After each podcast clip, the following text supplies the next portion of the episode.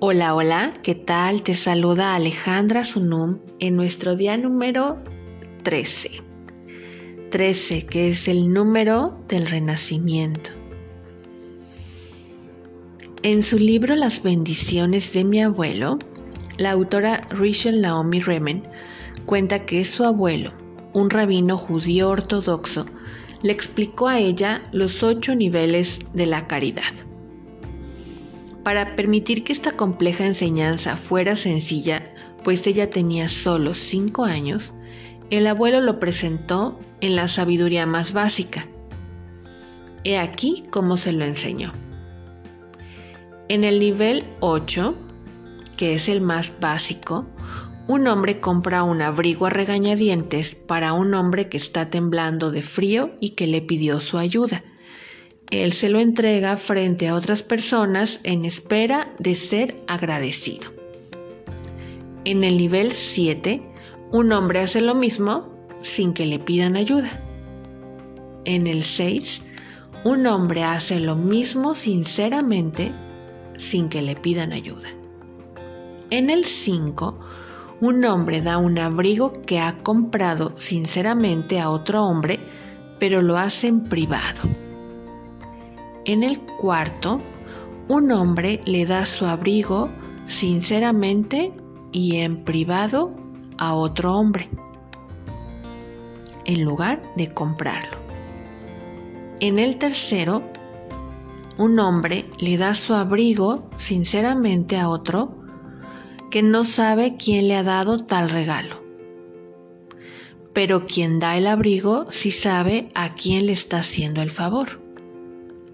En el 2, un hombre le da su abrigo a otro y no tiene idea de quién lo recibió.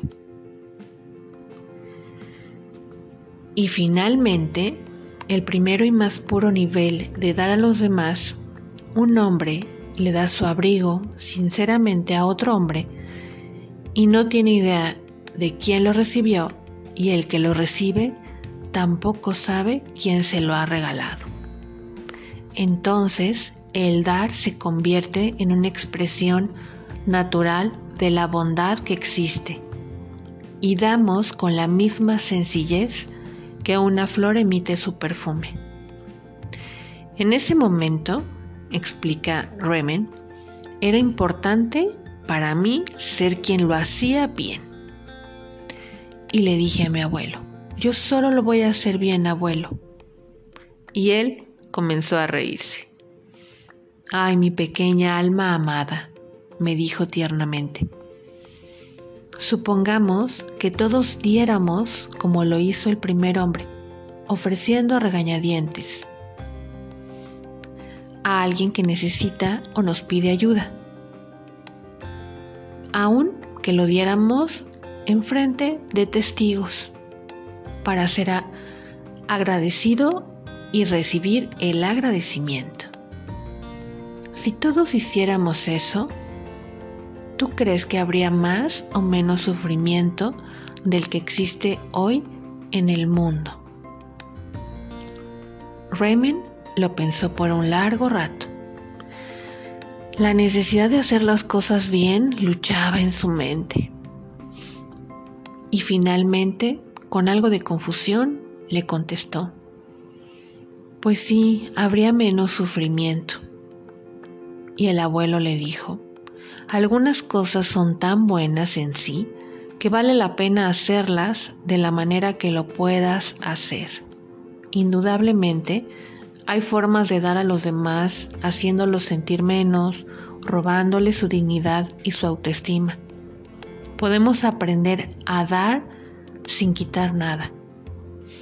Pero de acuerdo a mi abuelo, dice Remen, es mejor bendecir la vida de malas que no hacerlo en absoluto.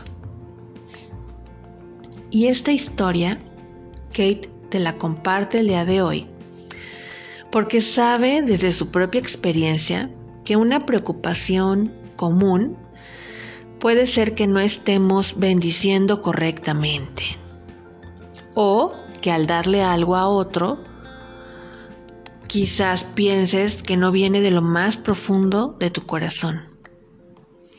Pero como lo dijo el abuelo de Remen, el bendecir y el dar están tan llenos de bondad en sí que vale la pena dar y bendecir de cualquier forma que lo podamos hacer. Aunque signifique que demos bendiciones sin tener ganas de hacerlo. Y que demos aún cuando estemos confundidos acerca del motivo de dar. La resistencia es parte de cualquier cambio en la vida. La clave es ir más allá de esa resistencia. Habrá días que tengas ganas de bendecir y días que no. Bendice de todas formas. Estarás feliz de haberlo hecho. Habrá días que te dé gusto poner el dinero en tu contenedor y otros días que sientas duda. Coloca el dinero ahí de todas formas. Estarás feliz de haberlo hecho. También habrá días que no quieras seguir avanzando, que quieras abandonar el experimento de la prosperidad por completo porque sientas que no vas a ningún lado y que no vale la pena continuarlo. Continúa de todas formas. Estarás feliz de haberlo hecho te lo prometo. Por lo que me une a ti, lo siento, perdón, gracias, te amo. Y finalmente, quiero compartir contigo un ejercicio para este día. Silenciosamente, dedícate unos minutos a confrontar tu sistema interno de creencias. Pregúntate si estás dispuesto honestamente a dejar ir tus juicios y tus creencias, toda necesidad propia de hacer que el mundo lo haga a tu manera. Para poder sobrepasar las barreras y llegar a bendecir, debemos llegar al punto donde ya elegimos sanar por sobre cualquier otra cosa. Cuando finalmente estemos dispuestos a soltar las viejas creencias, a dejar caer las viejas estructuras y los juicios que nos han mantenido atrapados, el verdadero trabajo de las bendiciones puede dar inicio. Hoy te dejo una pregunta. ¿Qué tal si estoy dispuesto a bendecir mi mundo sin importar lo que vea en él? Simplemente repite varias veces esta pregunta en tu día. ¿Qué tal si estoy dispuesto a bendecir mi mundo sin importar lo que vea en él? No hay respuestas correctas o incorrectas. Simplemente hazte consciente de qué es lo que llega a ti. Esa es la intención y el propósito de este ejercicio. Hacerte más consciente de dónde estás tú en tus propios procesos de pensamientos y de creencias.